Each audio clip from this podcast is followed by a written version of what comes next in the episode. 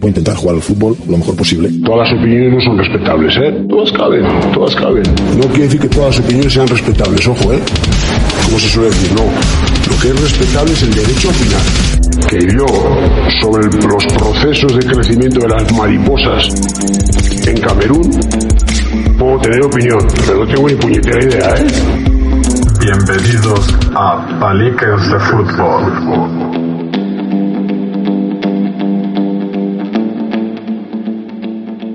Y bienvenidos a Paliques de Fútbol, un nuevo episodio. En el día de hoy estamos acompañados de un, de un compañero de, de, promoción del curso de entrenador, compañero entrenador, compañero de, de equipo y, y, de fatigas y de torturas. Eh, a él se le conoce como, como Carballo y dejo que, que se presente. Carballo, bienvenido. Hola, ¿qué tal? Buenas tardes. Paso Ancor. Nada, eh, compañero de fatigas y de, y de situaciones del, de fútbol de todo tipo. Encantado de estar aquí y gracias por invitarme.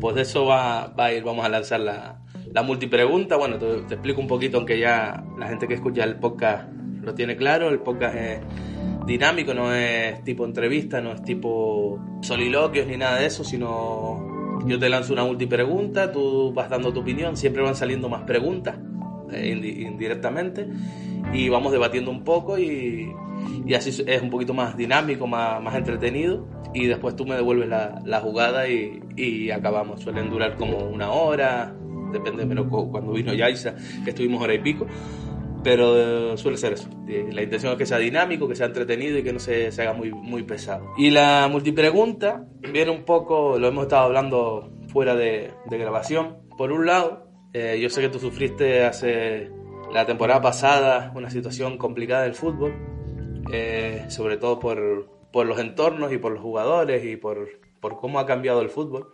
Eh, la pregunta va por ahí, ¿qué crees que... Una de las preguntas es, ¿cómo, cómo ves que ha evolucionado el fútbol para, para los chicos en, en su cabeza, en la hora del sacrificio, eh, en su edad, en si son primer, segundo, tercer año, bueno, en categorías inferiores, primero segundo año, según la categoría que esté. Eh, un poquito todo relacionado con eso, con todo este cambio, todo este fútbol que, que, bueno, a veces hemos hablado y creo que coincidimos que va peor, por desgracia. ¿Qué, crees que es lo que hace que los lleve que vaya peor? Y por otro lado, tema de entrenadores, que lo estamos hablando ahora, lo, los tipos de entrenadores, los, los, que se cuelgan medallitas, los que, los que se creen, como, como comentamos antes, que cuando gana es una decisión acertada de él y cuando cuando pierde, pierde el equipo, perdemos, utiliza el plural y cuando utilizan el, el singular. Estábamos hablando antes y un poquito que me, que, que me defines a esa figura de entrenador o, o lo que piensas o, o, cómo crees que debería, se debería actuar con esos entrenadores y si culpa de esas situaciones, ahí te lo enlazo, de las situaciones de estos jugadores que nos vamos encontrando viene de, de entrenadores de ese, de, esa, de ese palo. Eh, todo tuyo el tema. Bueno, eh, sobre el primer punto, bueno, eh, la situación de los futbolistas ahora mismo, la progresión la la que yo he visto en, su comportamiento, hay un factor muy grande que para mí eh, hay un concepto básico para es la humildad sobre todo y el trabajo, el respeto, eh, ser, eh, como digo yo, constante en su trabajo. Y hay una cosa que, que he hecho un falta, que es que hoy en día el futbolista eh, quiere conseguir premios sin prácticamente realizar esfuerzo muchas veces ellos creen que merecen sin, sin, digamos, exponer nada. Y claro, mmm, ahora mismo la situación es que yo creo que me merezco jugar porque, porque lo digo yo. Y cuando choca con un entrenador que le dice, digo, mira, mmm, no vas a jugar, o en este caso no eres titular, por, la, por porque no te lo mereces, por tu rendimiento o por no venir, o por otras circunstancias ápices, digamos, eh, fuera del contexto del campo de juego. A partir de ahí, pues ahí empieza toda la problemática. Eh, toda esta situación conlleva vicios y historias que intoxican a, a lo mejor otros jugadores que son más, digamos, vulnerables y que se dejan influenciar. Y esto no es nuevo. Yo lo que he visto es que últimamente el fútbol hay algo que me, que me entristece, que es que hoy en día prácticamente ellos el sentido del, del, del esfuerzo para llegar a algo se piensan que es regalado, o sea, hay que, hay que dárselo porque sí. No sé si viene dado del entorno familiar en el que las cosas, no como antiguamente nosotros teníamos que trabajar para merecerlo, sea lo que fuera. Y ahora mismo ellos creen que, bueno, que lo, lo extrapolan al fútbol y se piensan que, bueno, pues mm, todo tiene que ser un premio, sin quizás, eh, digamos, trabajar y entrenar y sacrificarse para poder conseguirlo. A partir de ahí, mm, competir y competir, y ellos eso se piensan que, bueno, que prácticamente tiene que ser lo que ellos dicen. La situación que yo he vivido de todos estos años, he tenido temporadas, la verdad que buenas, otras no tan buenas y otras con situaciones de este tipo que me han tocado, que en el cual los que, esos mismos que te, no te idolatran, pero sí que valoran tu trabajo al 100% cuando va todo rodado, luego al siguiente año cuando tomas una decisión, porque ellos piensan que a lo mejor por lo que han hecho el año anterior, tienen carta libre para, aunque su esfuerzo haya bajado bastante, o tus decisiones no sean las que ellos quieren, pues prácticamente te hacen un, digamos, un boicot, ¿no? ¿Por qué? Porque tus decisiones a lo mejor tan acertadas a veces, porque los entrenadores cuando tomamos una decisión nunca buscamos nada personal en contra de ningún chaval, al contrario, lo que buscamos es simplemente eh, llevar un equipo de fútbol a, lo, máximo que podamos y a veces comete errores, lógico. O sea, tomamos decisiones, a veces acertamos, a veces nos equivocamos. Pero como yo siempre le digo a los futbolistas que yo he entrenado, jamás tendré yo nada personal con ningún chaval. Eso sí, mido rendimiento. Entonces, a mí me da igual que sea de tercer año, de segundo, por eso no lazo con lo que estábamos hablando, que sea de primero. Un chaval, yo cuando estoy entrenando, lo que quiero ver de un chaval es su. Primero, eh, estudias cómo es, porque tú lo sabes igual que yo, su, comportamiento, su actitud, eh, si tiene respeto por, por, las cosas, si es un chaval comprometido, y luego el rendimiento. Mí me da igual que sea de segundo, tercero, primero. ¿Qué pasa? sabes lo que pasa muchas veces con los jugadores de tercer año. Y muy, ahí, tú puedes encontrar jugadores de tercer año que son comprometidos, pero se sienten a lo mejor con, con una, con una, digamos, una licencia que se piensan que se pueden saltar ciertas cosas que no son, que no son lógicas. Entonces, bueno, me ha tocado vivir eh, situaciones en el último año de este tipo. Yo no les guardo ningún rencor, porque fíjate tú, pienso que son chavales, al final eh, ellos han tomado una decisión en la cual ahora yo en ese momento cuando terminó la situación, pues bueno, pues soy yo la persona un poco digamos, el enemigo en ese sentido, porque bueno, tomó unas ciertas decisiones que no eran, ellos no entendían que eran las correctas, pero las hice por el bien del equipo. O sea, el equipo está por encima de, cualquiera, hasta de mí. Entonces, bueno, cuando uno toma decisiones, a veces gustan y a veces no. Y ese tipo, yo lo que veo con los futbolistas, los futbolistas hoy en día es eso. Veo poco sacrificio, no digo que todos, eh, cuidado. También hay chavales que se mueren por ir a entrenar, que apretan estudios, corren, duermen poco por atender todo para poder estar. Pero luego hay otros que quieren premios sin prácticamente, sin prácticamente trabajar o, implicarse como se tiene que implicar. Entonces cuando uno toma esas decisiones no le gusta. Pero bueno, es yo, lo que hay. Yo siempre digo, y lo he nombrado en, en este podcast varias veces, que, que los jugadores hoy en día tienen de muchos derechos y pocos deberes. Y no, y no, pero no solo en el, en el fútbol, sino en la vida. Yo me he encontrado chicos a lo largo de estos años que, que lo tienen todo, tenis, ropa, si piden ropa, si quieren entrar personal, si quieren eh, lo que sea, y después te ves y, ni ayudan en casa, ni, ni llegan a su hora, ni siquiera entrenan como deberían entrenar, pero después tienes que, si no lo pones de titular, o si lo dejas fuera, o si, eh, o si le, le tienen malas actitudes con los compañeros, que muchas veces todo esto, todo esto va asociado y, al final ves que muchas veces con los padres no tienen el respaldo, lo que tú comentabas hace un momento. Padres que, que un, año te están dando, te están abrazando por el gran trabajo, por el felicitándote, poniéndote por las nubes, al año, al año siguiente, eh, si tomas una decisión que ellos creen equivocada, que ni siquiera tiene que por qué serlo, sino ellos creer que, que te has equivocado, te, te machacan hasta, a límites insospechados. Yo me encontré este año eh, con un caso puntual de un, tú lo sabes, que en el fútbol y más, eh, una cosa que, tenemos que tener en cuenta es en qué momento se produce cada, cada, cada, cada acción, porque hay veces que estás compitiendo en una competición, aunque seas juvenil, aunque seas cadete, estás en competición ya y tienes que exigirle. Yo, yo siempre he dicho que considero que cuando pasas infantiles, esto ya es competición, ya, ya no puede entrar y salir, ya tienes que ganarte un puesto en todos los aspectos.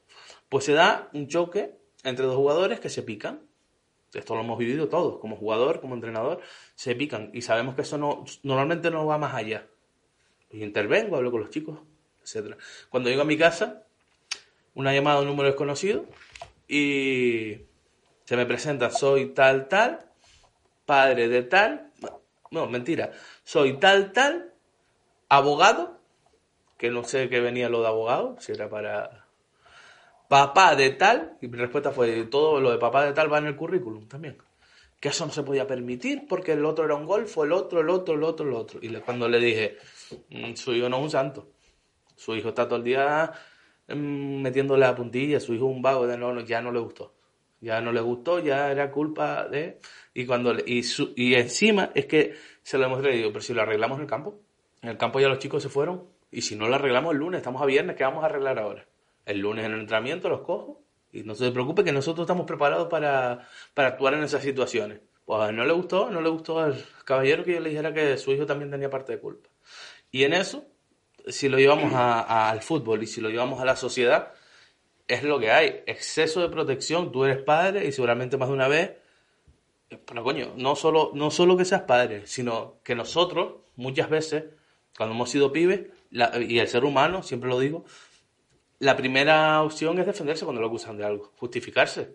Pues los pibes son igual, hay que enseñarles que no es lo correcto. Y como padres, tenemos también que, en un momento dudado, dudar y ver si, la versión de nuestro hijo es totalmente eh, es, fiel o se está salvando el culo.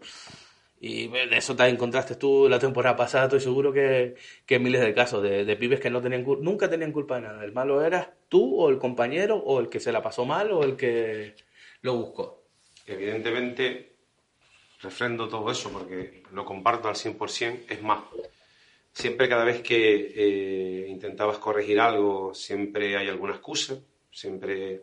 Yo siempre digo que cuando, lo que le digo a los chavales que ya son juveniles, sobre todo en este caso, es que cuando tú tomas una decisión en la vida o en un momento dado, tomas, estamos todo el día tomando decisiones. Aquí en casa, eh, cuando entrenamos, mm, cuando en, el instituto, en, en, en todo el día estamos tomando siempre decisiones. Cuando tú tomas una decisión sabes que tiene una circunstancia, eh, te va a tener una respuesta. A veces no es la que, no, la que uno quiere. Pero bueno, hay que ser valiente en la vida. Uno toma decisiones porque cree que es lo correcto. Yo siempre le he dicho a los futbolistas en este caso, cuando tú tomas una decisión de venir a entrenar, tomas una decisión de, de tomarte las cosas mm, como, como, quieres tú y no como, como te tiene el entrenador que decir que tienes que hacer las cosas, luego tienes que, si tienes, digamos, ese coraje o ese valor para tienes que tener el mismo valor para aceptar la, respuesta que te puede dar la otra persona, la otra parte. Lógicamente, o sea, si tú tomas la decisión de venir a entrenar, tienes que aceptar que el entrenador te puede decir que no vas convocado, por ejemplo. ¿Ok? Vas con, o si vas convocado, vas suplente, aunque sea titularísimo. Yo sé hay veces que el padre o el entorno deberían reforzar ese tipo de situaciones y decirle, es lo que hay. Si tú lo vas a entrenar y no te esfuerzas, no, tienes, no tenías premio. Yo personalmente, hablando de, cuando me nombraste lo de ser padre, me pasó exactamente en mis carnes. O sea, mi hijo salía de, fue a cadete de segundo año, tenía su entrenador, empezó la pretemporada y lo estaba poniendo en un puesto que él nunca había jugado ciertas veces, que es de interior, pero él siempre había sido medio centro, media punta. Él cuando terminaba algún par, los primeros partidos, que jugaba 10-15 minutos, él venía, salía mosqueado y que pregunta, me venía conmigo en el coche, no quería ir con la madre porque yo sabía que quería comentarme algo. Entonces él me comentaba, no, es que tú lo viste, como yo no le sacaba la conversación, la sacaba él, la forzaba él. No, es que no has visto dónde me ha puesto y tal. Le digo, sí, he visto dónde te he puesto. Y, no, es que yo no juego ahí. Digo, díselo. O sea, yo vengo aquí a verte. Yo soy tú, vengo, yo no lo vengo como entrenador, vengo como padre a disfrutar de ver a mi hijo jugar al fútbol y que disfrute. Yo no vengo aquí a ni hablar con nuestro entrenador ni a decirle cómo tiene, dónde te tiene que poner. Si tú crees, no es que tú sabes, digo, sí, yo sé que eres muy válido jugando en esa posición y lo sé, pero yo no soy tu entrenador. Entonces, él fue, habló con él, tuvo el valor de decírselo y luego lo puso en su puesto. Y luego vio que efectivamente rendía muy bien ahí y ya tuvo muchos partidos, un gran, un alto porcentaje de, muchos partidos titulares y se, se, digo yo, se afincó en esa, en esa posición yo no voy a criticar a nadie, ni voy a ir. Yo tengo ese tipo de, de, esfuerzo en el que yo entiendo que debe tener un padre hacia un hijo que es futbolista. O sea, no. Pero esto está pasando en la sociedad con todo, ¿eh? Al instituto, eh, yo antiguamente cuando yo iba a clase y si traía una nota del profesor, ya sabía la que me esperaba. Ya sabía la que me esperaba. Porque, uff, cuidadito, mi padre no iba a darme la razón a mí. Se le iba a dar por sentado el profesor lo primero. Ahora eso ha cambiado. O sea, eso ya ha cambiado totalmente. O sea, por eso digo que es una, es una circunstancia de educación. Es triste, pero es así. Es algo social. Es algo social. Exacto. Entonces, exacto. Entonces ellos no ven, no ven que tú estás ahí. Digo, pero es que le, le he visto, esto te ha pasado a ti. Veo, igual que a mí, a muchos compañeros que le pasa este problema. O sea, eso no es un problema de un jugador, de un equipo. Ah, es global. Problema o sea, social. entonces, ¿qué pasa? Yo he visto compañeros que no quieren entrenar más en- de juveniles, para, de cadetes para arriba. Me lo han dicho a mí. Me han dicho, y no uno, ¿eh? varios entrenadores nacionales decirme, Carballo, yo quiero seguir entrenando, me, me quedo con los prebenjamines y los benjamines, no hay que subir de ahí. Y yo decirle, y decirle, te entiendo. Yo, ¿Por qué? Porque se piensan que tienen derecho a todo, no tienen disciplina. El que quiere ser futbolista, pues lo. Ve, Es enseguida, no hace falta ni que lo, lo ves venir rápido. El que quiere aprender y que se meta, eso lo tiene. Y luego ves a los que están, y ese tipo de situaciones que son los que al final te terminan, digamos, aburriendo un poco. Pero bueno, eso lo llevamos de hay una gran diferencia entre los que quieren ser futbolistas a los que se creen futbolistas.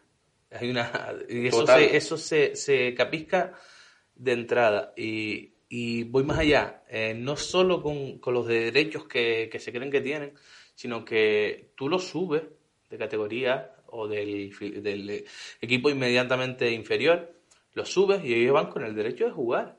Cuando en, mi época, por hablar en primera persona, ir con el equipo superior ya era un premio, ya ibas observando, ibas, yo era cadete y subía con el juvenil, bueno, tenía, ahí sí jugaba, yo llegué a ser capitán y todo, pero cuando me subieron con el regional siendo cadete, yo no pensaba jugar un minuto. Encima era un viaje a La Palma. Y yo iba flipando, yo iba mirando mi entorno, eh, a- a- eh, pendiente que no me hicieran las putadas típicas que se hacían en los viajes a los más pibes. Hoy en día son los pibes los que se intentan vacilar a los, a sí, los sí, equipos superiores y se creen superiores a todos. sí, sí, sí, total, total. Y con derecho, con derecho a recriminarle a un entrenador es que yo sí voy es para jugar. ¿Y, y dónde está el- e- ese proceso de, de- de- de maduración, ese proceso de, de- de- de vivir la experiencia? ¿no? Ellos tienen derechos, siempre me regalo con lo mismo, derechos, Pero, derechos, pero derechos. fíjate que tienes al padre que refuerza esa postura. Claro. Porque eso pasó, no más allá, eso pasó en el Sporting. Jugadores que subían y no jugaban, no quiero ir más. Entonces yo decía, a ver, yo me estoy volviendo loco esto ha cambiado demasiado. Eh, eh, si tú, si, el, si, el, si el, equipo de categoría superior te está ya llamarte es un premio, que es lo que estamos hablando. Eh, para ellos no, es que yo pierdo, pierdo mi tiempo. Bueno, tú estás aquí entrenando, ¿no? Estás para el club, estás firmado porque quieres, tienes una fidelidad, quieres crecer como futbolista, quieres, te, nadie te ha obligado a entrar por esa puerta. Si encima te dan el premio, como tú estás diciendo, de subir y hay dos partidos que no juegas, pero bueno, estás ahí. O sea, cuando el entrenador te ha dicho que te convoca es porque algo ha visto. ¿Qué pasa?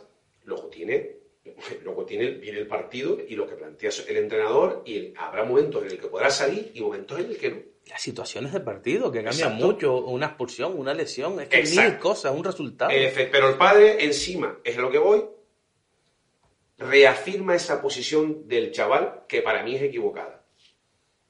Que deberían decirle, poco menos como lo que te comentaba yo antes que conmigo. ¿No jugaste? Mira, a mí también me pasaba eso. O sea, hay que joderse y aguantarse. Es un premio estar aquí. Eso quiere decir, eres de primer año o tal. El año que viene tienes opciones de estar en el A porque te- hay un seguimiento. Y vas mamando cosas, vas Exacto. mamando cosas, de, de saber ser un líder. Quieren todo, exacto, pero quieren todo ya, quieren todo demasiado. Tú sabes perfectamente que salen de cadete preferente y te dicen, yo ya de por ya, no este año cuando salió la provincial, pero años atrás te di, cuando tú y yo conversamos, Mínimo dijimos, preferente. Sale cadete preferente, no, no, yo mínimo juego, yo en primera no juego, juvenil primera no juego, o sea, es Es flipante. de loco. Es de loco. Entonces, yo ya, sinceramente, entiendo a compañeros que en un momento dado han dicho, dejo de entrenar ya porque paso de estar con... Porque, te voy a decir más, nosotros, siendo, eh, nuestra titulación pone eh, entrenador nacional, nosotros somos, yo, mejor que yo, somos entrenadores de base. Y siempre digo, eh, haces de psicólogo, de taxista, de enfermero, de padre, de un montón de situaciones que eh, muchas veces tienes que arreglar cosas que te vienen mal de, de- de fuera. Yo siempre digo lo mismo, o sea, yo este año, por el año pasado, pues irte más lejos, un futbolista, una madre me llama, igual que a ti te llamó el, el señor este que dice que es abogado y toda la historia, y yo, me, yo pensé, porque era un chaval que no jugaba 20, 25, a veces titular, dos partidos suplentes jugando 20, 25. Vale. Eh, me llama la madre que por favor quiero hablar conmigo. Digo, uff, digo, esto va a ser Joder. otro tostón de que por qué no juega y toda la pesca. El chaval era espectacular, o sea, muy educado, nunca una mala palabra. Eso sí, lo, veías cuando sufría que no jugaba, lo veías en la cara. Yo siempre he dicho que para mí eso ha sido una de las mayores cosas como entrenador que me duele no poder a ese tipo de futbolista con ese carácter ayudarlo más, ¿vale? Porque a veces tus decisiones te gustaría ayudar a este porque se lo merece por esa, bueno, por esa situación. Me llama la madre y dice, mira, Carvalho, yo quiero hablar con usted. Sí, sí. Sentaron los dos tal, y la mujer echarse a llorar porque, bueno, pues, tiene un problema en la casa porque se ha separado, el padre bebe alcohol, machaca al hijo, tú no sirves, por eso el entrenador no te pone. Y yo me quedo, vamos, con aquel cuadro me quedo flipando. Bueno, eh, yo le digo, estése tranquila, no se preocupe, yo hablo con él, eche una mano abajo de los estudios porque tiene, y eso no es un tema de que sea un golfo, abajo de los No, estudios no, porque le ha tenido un problema Situaciones Situaciones personales. personales. Bueno, pues yo hablo con él, lo llamo, me lo llevo a, a tomarme algo, hablo con él a solas y el chaval, pues bueno, pues revienta un poco a llorar y tal y bueno, a partir de ahí hablo con él, que estoy tranquilo y tal. A final de temporada, independientemente de los malos, malos de lo que me llevé, que de lo último que pasó, que fue agridulce, una de las cosas con las que me quedo guay es que la madre me mandó, me llamó, me mandó un mensaje. Bueno, a mí se me rayaron los ojos, porque la madre me dijo que había levantado los estudios, que tal, y que agradecía muchísimo lo que había hecho por él. Bueno, al final te quedas con eso, ¿no? Con ese tipo de situaciones.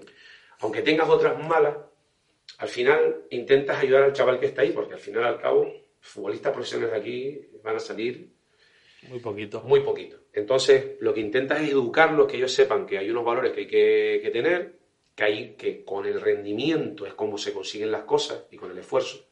Y luego habrá otro que tiene el otro perfil, que no, es que yo me merezco esto, me merezco lo otro porque yo lo valgo. Entonces, así malo.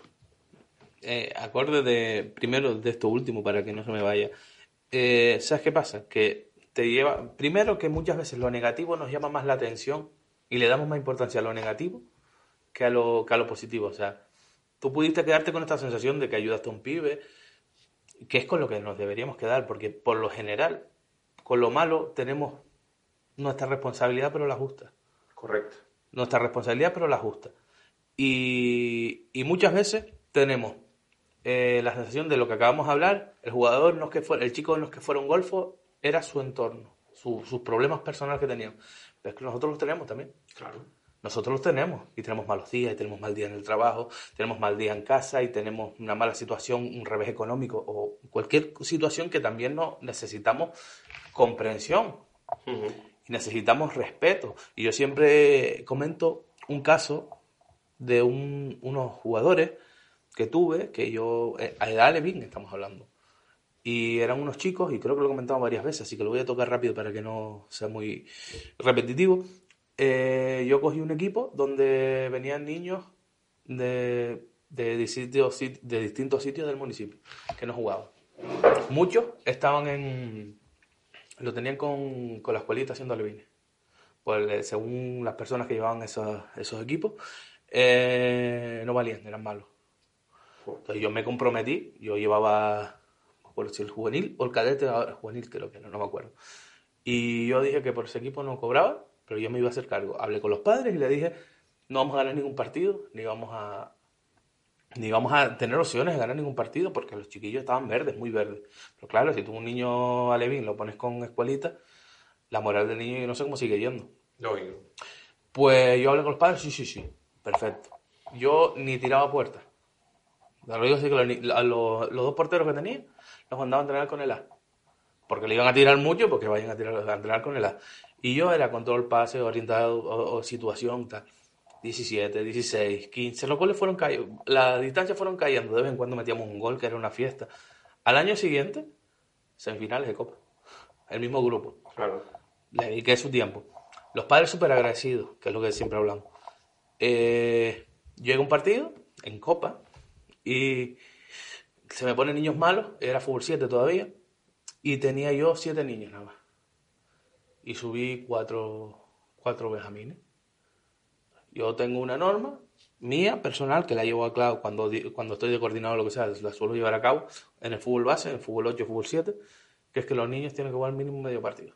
Eh, me acabas de calcarme lo que yo he hecho siempre. Y yo cojo y si se jugaban 30, eran a los 15 minutos todos los cambios 50%, 50% de los minutos, sí, sí. y todos los cambios. ¿Qué pasa? Que yo tenía 7 y 4 benjamines.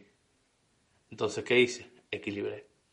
Puse benjamines con, con... Hice dos equipos básicamente, pero mezclando benjamines y alevines. Para Ujú, nada. sí. Pues al día siguiente me llaman a capítulo dos padres de los alevines. Me reúno con uno y me dice que, que, que había que yo había cambiado, que yo siempre había dicho que los niños eran lo primero. ¿eh? Y sí. Dice, no, y pusiste el titular a los benjamines. Dice, le dije, me llevo muy bien con él a día de hoy, de ese padre. Además, le cambié, le, le cambié el modo de ver lo que me quería, por donde me quería faltar respeto. Faltar respeto no, corregir, por así decirlo. Le dije, ¿tu hijo cuánto tiempo jugó? Medio, más de medio partido. Pues más, siempre juegas con los cambios y tal. Sí, sí. Más de medio partido, pero jugó mínimo medio partido. Entonces tú ya no tienes derecho a reclamarme nada de lo que yo te he dicho al principio de temporada. No te tengo que dar la explicación, te la voy a dar. Sí, lógico. Te la voy a dar, pero no tengo por qué dártela. Ujú. Si yo pongo a los siete alevines de entrada, cuando haga los cambios, que entro con cuatro benjamines, ¿verdad? Y el equipo hace para abajo. Sí, pero Yo, eso- yo compenso. Y me dice, no, pues mirándolo así, tienes razón. Digo, sí, pero yo con todo lo bien que me he portado, con todo lo que he hecho por los chicos según ustedes, la primera vez que ustedes piensan que yo me equivoco, me vienen a plantar el machango. no tiene memoria. Digo, así que, le dije en ese momento, así que a partir de mañana yo no soy entrenador más de los chicos. Porque yo ni- no tengo necesidad y demás. Y de hecho hablé con otro entrenador para que estuviera el día siguiente fuera él y yo darle el susto. Pero ahí vamos a que realmente no valoran. Sí No valoran en el momento, pero es como otra. Tú recoges a los pibes para llevar a entrenar. ¿Cuánto? ¿Cuántas veces has hecho taxista? Que lo hemos hablado. Meter más de, los- de Sí, los sí, sí, sí. llevar a lo mejor seis en el coche. Y el día que no puedes ir por lo que sea, o no quieres, o no tienes, o no te quieres arriesgar, ese día que tú no vas ya pasas a ser el malo. Es que no fuiste a recogerlo. El- el- ellos no tienen memoria. y No tanto jugadores como padres. No tienen memoria ninguna. Y jugadores que a lo mejor están haciendo un esfuerzo para ir caminando a entrenar, o, y tú vas dos días y lo recoges, cuando ya no vas a recogerlo no ir a entrenar. Pues si estabas viniendo, sin, sin- eh, es una cosa... Eh, es bárbaro, porque ellos no tienen... eh, a, a mí me pasó con la, el primer año que estuve allí, un equipo roto, un equipo hecho a última hora rápido, los, los hicimos competir. Cuando digo los hicimos, hablo en plural porque fuimos todos, el grupo, yo y Pedro, los que estuvimos allí. Y el siguiente año, eh, independientemente de, de que ellos no valoran esto, o sea, el, el año de, de jugarle el playoff de ascenso, yo hubo muchas noches que no dormí. Ellos ignoran, o sea, yo perdí, yo perdí parte de mi salud, igual que la pierdes tú cuando, cuando yo jugué el playoff, porque los veía sufrir, porque eh, perdimos el primer puesto, ¿no? y el primer puesto era ascenso directo, y si quedaba segundo tenías que jugar fase ascenso, tuvimos que jugar dos eliminatorias a doble partido. Yo estuve ese mes, ese, hasta que terminó, yo estuve mal, sin dormir, viendo, y viéndolos a ellos sufrir, con nervios, eh, hechos polvo, y yo en mi casa, mi mujer muchas veces me decía, mm, no notaba, porque claro, al final está acostada conmigo, ¿no? En la cama, y dice, es que no pegas, lleva sin pegar ojo, llegaba al trabajo mal, eh, vengo del trabajo hecho polvo, eh, meterme pensando nada más que en ese ascenso, no por el hecho, fíjate tú, del ascenso, por- era por ello, o sea, a mí el trabajo estaba hecho, o sea, el equipo estaba entre los dos primeros, entre los tres, y estaba compitiendo de puta madre. El, el tema era por ello, porque al final ellos le daban un valor a eso increíble, porque ellos entendían que la relación esfuerzo sin el ascenso se quedaban ahí, ¿no? Bueno, al fin- exacto, al final se consigue. ¿Y qué pasa? Eh, cuando llega el año siguiente, ellos, ellos no miran lo que tú has sufrido, los padres no saben lo que tú has sufrido. Te regalan una, te, te dan, como dices te regalan una placa, que tal, pum, pam. Tomas una decisión que no les gusta, haces algo que no va con lo que ellos piensan y ya puedes haber hecho 30.000 cosas bien que por esa, que puede ser acertada o equivocada, da igual, somos seres humanos, ¿eh? Nos equivocamos. te jodiste. Te quitan el habla. mm, No es que yo me hablara mucho, pero ya te señalan. mm, Son situaciones que, que tú dices, ¿vale la pena? Lo decir, merece la pena. Estás como... Y más, cuando te llevas un masazo de estos, porque al final es un masazo, porque somos personas y por, Sí, mucho, sí, que, sí. por mucho que pasemos y por mucho que tengamos un carácter, a lo mejor algunos tenemos un carácter más o menos fuerte, una coraza más o- mayor o menor, al final te afecta y te afecta y, y, y estás está un tiempo que dice que no quiere no, no quiero volver a entrenar. No, o sea, me lo tengo que no. pensar, lo tengo que pensar mucho. Sí es verdad que pasa un tiempo y ya estás loco por volver porque al final nos gusta. Pero fíjate que a mí me pasa al revés. Eh, a mí me cuesta más entrenar la base que para arriba. Pero porque sí es verdad que yo con el tema de padres tengo un problema muy grave. Porque yo, pues tú sabes que, que somos gente clara, directa, Sí, sí. y después cuando te, te toman el pelo te vacilan. O no tienen, yo prefiero dar con hombres y, y si bueno, si es un adolescente o un juvenil y te viene el padre, venga, pues esto es lo que hay. Esto es una categoría de competición. Sí, sí, sí, si le gusta Y, no y no puedo decirle otra cosa. Con los niños es más complicado. Porque siempre te está, y lo toqué también en un, en un episodio del podcast, que si el chico es flojito, todos tienen derecho a jugar. Ahora, si el hijo es de los buenos, es que mira, puso al matado a aquel y no, me- no se la pases a aquel. Sí, y si el hijo era normalito, pero ha mejorado, ya se olvida de dónde viene y ya quiere que jueguen los mejores y quiere y a que a ese no se la pases porque la pierde y, y estamos hablando de alevines, ¿eh? no Sí, estoy sí, hablando sí. de más, más arriba. Entonces yo prefiero enfrentarme a adolescentes y a, y a hombres que pasar por eso por- con los niños porque al final, y, y te digo, me encanta entrenar niños y me encanta enseñar y me encanta ver cómo mejoran los niños. Yo creo que, que el mayor título que puede haber o el mayor triunfo que puede tener un entrenador es ver como un chico, como un niño, no un chico, un niño, una Progresa, niña, una sí, niña, eh, se supera y se sorprende el mismo de cómo ha- se ha superado. Yo creo que eso no tiene precio. Pero sí es verdad que también quieren que en esa categoría vaya a regalar tu trabajo No, eso no puede ser. a regalar tu trabajo y, y cobrar cuatro duros que no te da ni pa- es tarde mal y que no te da ni para los gastos. Ni para los gastos. Es Entonces- que, eh, independientemente, yo cuando estuve en la base, desde Prebenjamín en el Tacuense, después ya pasé en Benjamines al Teide, del Teide así el salto, después al Sporting. Hay una cosa que he coincidido contigo. Yo, todos los chavales, cuando estaban conmigo, siempre jugaban el 50% de los minutos. Siempre. Y habían padres, me acuerdo en el Tacuense, había un padre de uno que era un niño muy bueno, pero bueno, muy bueno no, lo que era que corría mucho. Pero técnicamente, en velocidad se iba de quien tú quieras, pero luego técnicamente le costaba. De hecho, después ese niño cuando llegó a fútbol 11 desapareció.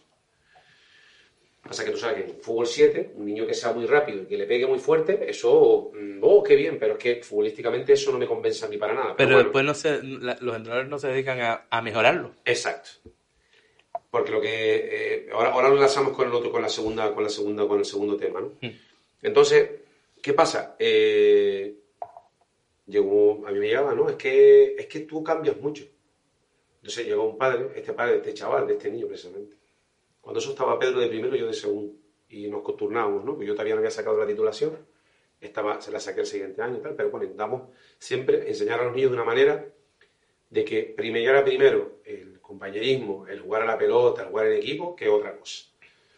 Y nosotros teníamos que, yo siempre he partido de la base de que para que un niño se forme, porque para mí de infantil para formación, tiene que jugar y aprender y disfrutar. ¿Qué pasa? Esos padres lo que querían, como mucho, ganar. Al precio que sea. Entonces, cuando fue uno de los, me acuerdo, un partido en el Tacuense, uno de los del descanso, que íbamos empatados, no, no, es que ahora no puedes sacar a, a los chiquillos.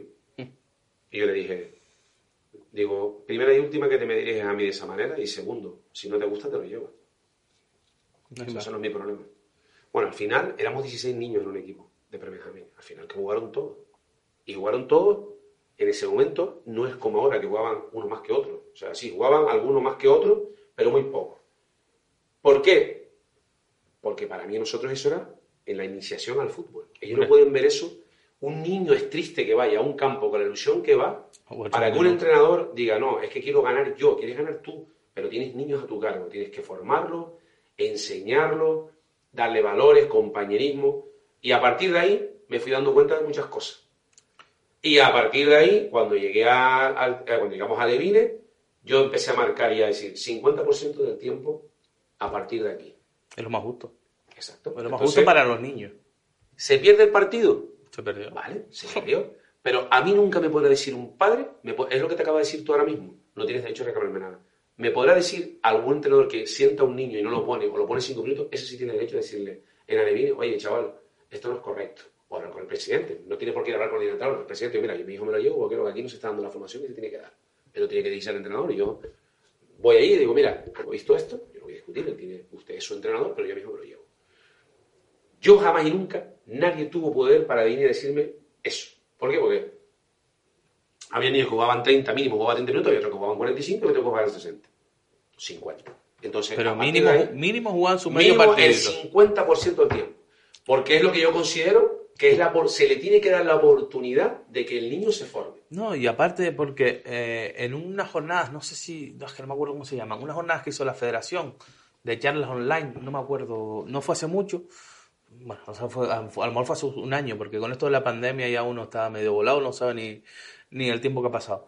Pero hubo unas charlas que dio la federación, que dieron diferentes personas profesionales y de, de- de- de diferentes sectores del fútbol, hubo una, una árbitro, una chica, que no sé en qué categoría está, la verdad, pero es buen, yo considero que es buen árbitro, me ha pitado y, y es buen, es buen árbitro. Y, me, y dijo que muchas veces los entrenadores, yo creo que habla desde un prisma sin verse como entrenador, eh, premi- eh, premiamos más en poner un número de determinados minutos a un niño y que a lo mejor lo que habría que hacer es, si el niño va a jugar 10 minutos, es motivarlo para que esos 10 minutos se, se sienta importante. Sí, sí. Digo, mm, sí, como teoría está muy bien, pero de esos 10 minutos, 8 minutos, porque encima a lo mejor los 10 minutos son 5 y 5. Sí, exacto. O sea, lo importante, lo importante que se puede sentir un niño es que en categorías de Benjamín, Alevín, eh, pre-Benjamín, probablemente de esos 5 minutos se haya parado el juego tres veces para darle las ligas a un niño. Mm. Entonces, ¿cuánto ha jugado? Yo prefiero la cantidad y tú puedes darle importancia a un jugador 5, 10 minutos y 30. Y decirle cuáles son sus funciones y qué es lo que quieres y reforzársela con, con refuerzo positivo. O sea, no me vale. Y toda la persona que defiende que, y te digo, esa es mi idea. Pues aquel año en el que llega a a semifinales y nos eliminaron, llegó un momento que me, me tentó no hacer un cambio. Y mira que tengo las ideas claras, ¿eh? Y si yo tengo las ideas claras, y niños, que si aguanto esto lo mismo nos metemos. Ah, no, no, no. Yo mismo me autoconvencí que no. Pero si a mí me entró la te- tentación, ¿qué, qué no pensará o qué no hará? Y hilamos con la siguiente cuestión. Mm. Estos entrenadores de, de medallas, de chapa, de hincharse el pecho, que muchas veces, y como te comenté antes fuera, fuera de grabación, yo no sé si ellos son los que suben a los equipos, o los ascienden, o los hacen campeones, o los, los mismos equipos son los que a ellos le- les hacen ser importantes. Y ahí te lanzo el tema de, de los entrenadores. Yo, yo, yo te digo, y termino con eso, lo que estamos hablando de, de lo que te pasó a ti. O sea, yo puedes decirle a un niño en 10 minutos, le puedes contar mucha, mm, motivarlo de, muchas, de todo lo que tú quieras. Al final, esto es fútbol y esto se juega con una pelota. Y muchas muchas de las cosas que se aprenden en la base se aprenden por repetición. O sea, si un niño necesita dar un pase bien con el interior, necesita dar muchos pases para que aprenda a dar el pase correcto con la intensidad según la distancia que va a dar el pase, tendrá que hacerlo. Por mucho que yo lo motive y le diga, ah, lo vas a hacer espectacular, el niño necesita aprender en, ciertas muchas cosas por repetición. Fallo, error y repite para que hasta el final le salga con muchas cosas en la vida. Luego ya entra, cuando vaya subiendo de edad, la toma de decisiones que el niño empieza también a pensar si doy el pase aquí en corto, pero si doy aquel ahí el compañero que está marcando, es mejor aquel pase que es. Eso ya le generamos ya que él piense. Pero en esas edades, en el que el niño necesita técnicamente aprender, necesita saber lo que tú decías antes, una parada, cómo se para el balón, cómo se suena seguir parada para seguir jugando, cómo hago un pase corto, un pase medio, con qué superficie, que lo practique. ¿Eso cómo se hace? Jugando. Si al chaval le pone cinco minutos y el niño está sentado, no va a progresar en la vida. Ahora bien, y el lazo. Yo hablo de, mi experiencia.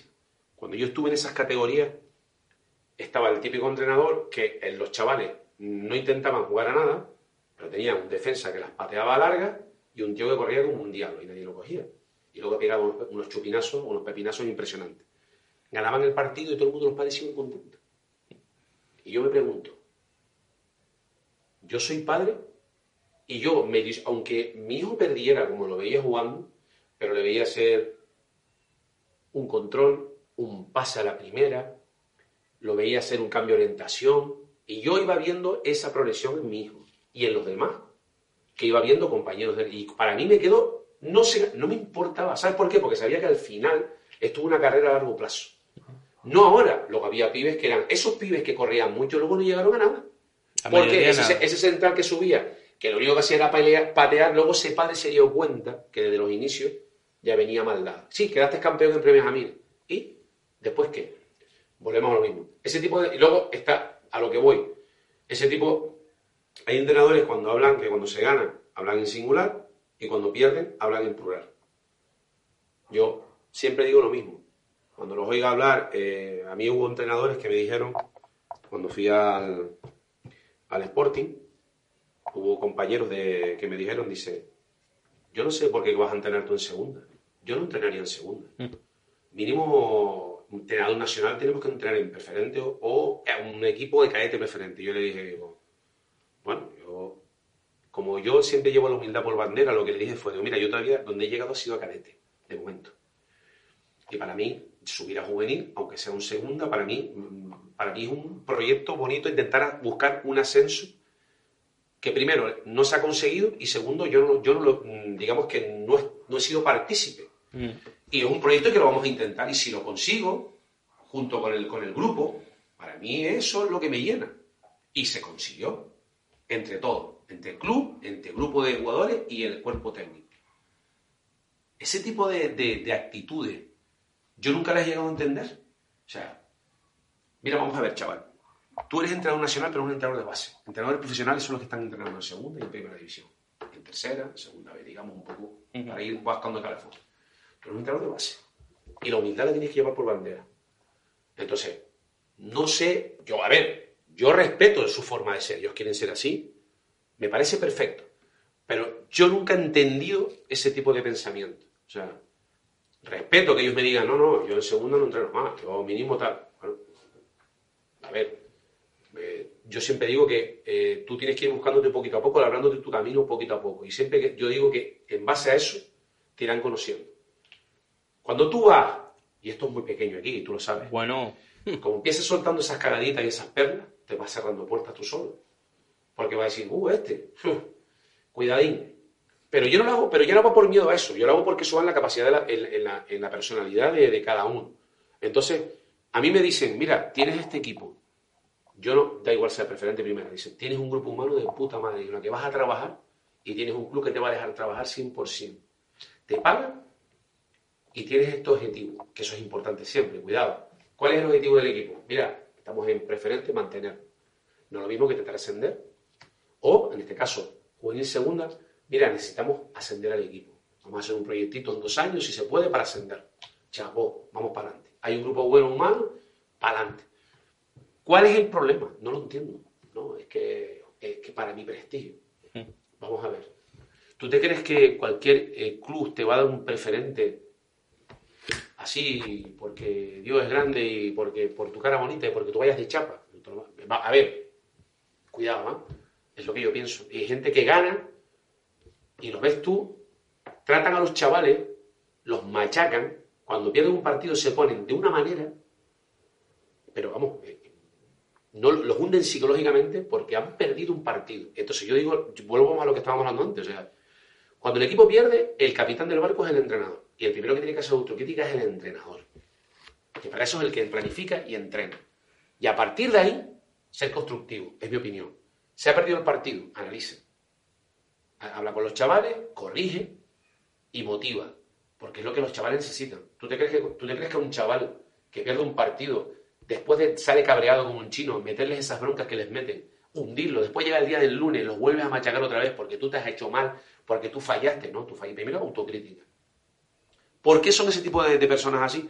Porque es que les jode después que salgan en la clasificación del periódico y ante los compañeros, y, ah, estoy entrenando al San Juan, por decirte algo, vamos primero. Pero si pierde dos partidos, no, es que perdimos por a tal, perdimos por. O luego está el otro, que cuando gana lo pone en el Facebook, pero cuando pierde no. Sí. Que solo hay unos cuantos. Entonces, volvemos a lo mismo. Eh, yo lo que digo es, intenta, ese tipo de, personas intenta coger al chaval y en vez de ayudarlo, lo que hace es, como lo he visto yo, machacarlos de mala manera. A mí, oye, yo no entro nunca. Mío, yo le he dicho, digo, ni más, cuando, cuando ha pasado esto de decirme, la respuesta mía fue muy contundente cuando me dijo eso.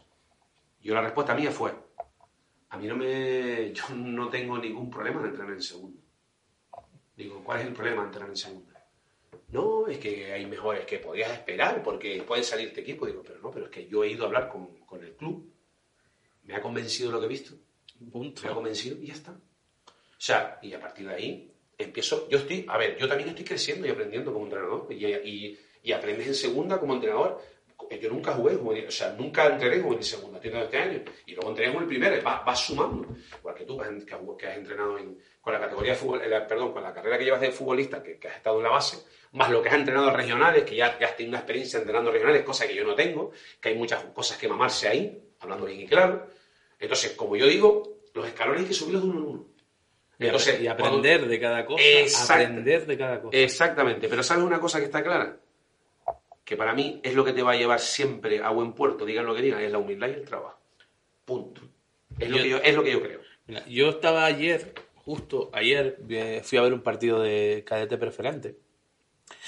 Y yo vengo, cadete provincial, que lo dejé hace un mes. Y bueno, estaba con Frank, que siempre, bueno, tú lo conoces a Frank, que es mi segundo, y estamos viendo el partido. Y mis palabras fueron: el equipo que estábamos viendo, uno era más flojito, pero veías las pibes con unas ganas, con una actitud, con, ¿sabes? Motivación. Joder, es que me cambiaba. O sea, estaba entrenando un equipo que tenía mucho margen de mejora y tiene mucho margen de mejora y que les vaya muy bien. Yo no tengo ningún tipo de problema en ese sentido. Pero era un grupo viciado, era un grupo de muy difícil de trabajar por el entorno y por mil historias.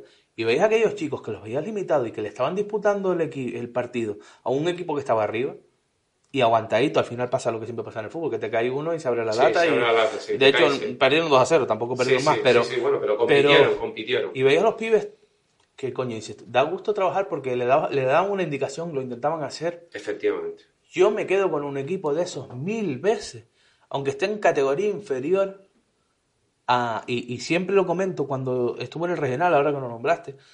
mm, tuve un regional con jugadores que, encima de la casualidad que los que me daban la cara eran los más veteranos, de 30 para arriba, pero es que, y, los que eran juveniles, los que eran 25, 23, 27, son los menos que cumplían.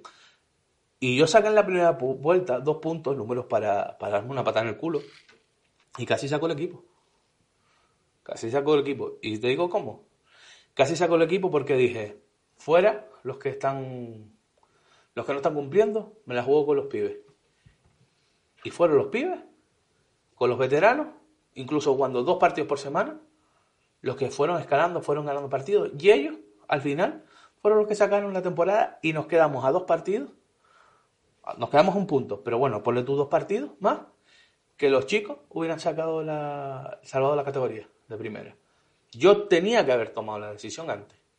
De decir, cargarme a los que no cumplan, Claro. quedarme. Me quedé con nueve regionales, me la jugué mucho. Pero a veces es difícil. Me- me- pero, pero claro, era la primera vez que me pasaba una situación de esas. Claro, claro. Es lo que estamos Y hablando antes de tardé, aprendizaje. y tardé claro. mucho en darme cuenta. Si te vuelve a pasar eso, la segunda vez la tomarás clara. las claro. tomo antes. Exacto. Dije, ¿quién metió el equipo abajo? Yo, yo metí el equipo abajo.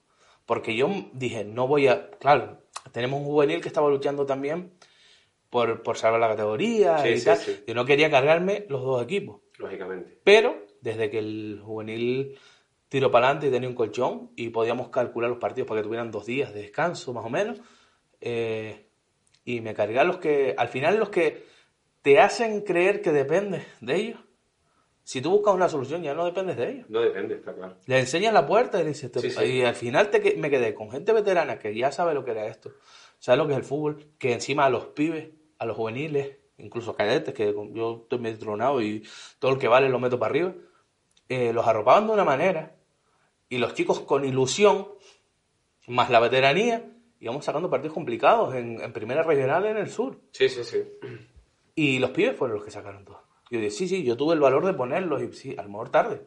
Tenía que haber tomado la decisión antes. Sí, pero bueno. Ese es un caso puntual. Y te- te- de lo que estabas nombrando ahora, hace un momento, pongo un caso también en, en Alevines, aquel equipo que era flojito, me coge un entrenador de estos de chapitas, de lo que estamos hablando, tenían dos niños que eran dos balas arriba, lo que tú estabas comentando, que lo estaba viendo reflejado, y un pumba y gol, pumba y gol, pumba y gol. Metimos un gol y la fiesta fue chica, intentando jugar y tal, pumba y gol. Y llegó, y cuando acaba el partido, yo felicitando a los chicos, más contento del carajo, habíamos hecho, creo que fue 17-2 el partido.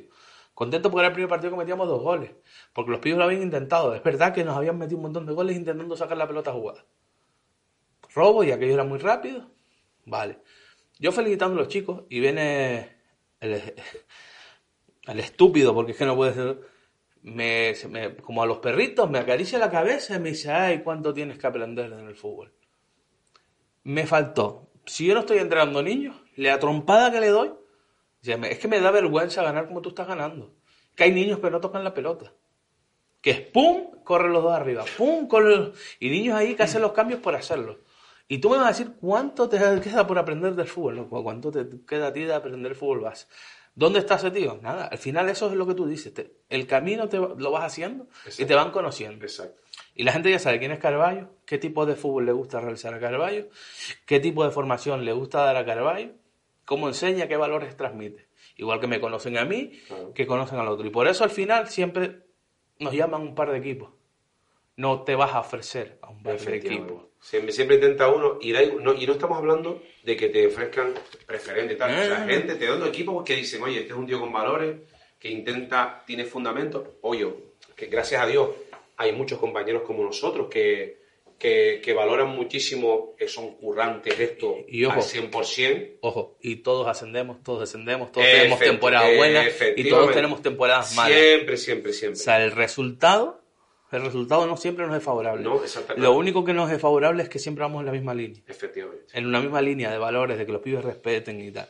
Y entonces, eh, a todos estos que se van poniendo medallitas y que solo quieren coger equipos potentes y que cogen a 12 pibes y se lo llevan eh, un, año, un, año están en X, otro año están en Y, al final esos se van quedando atrás.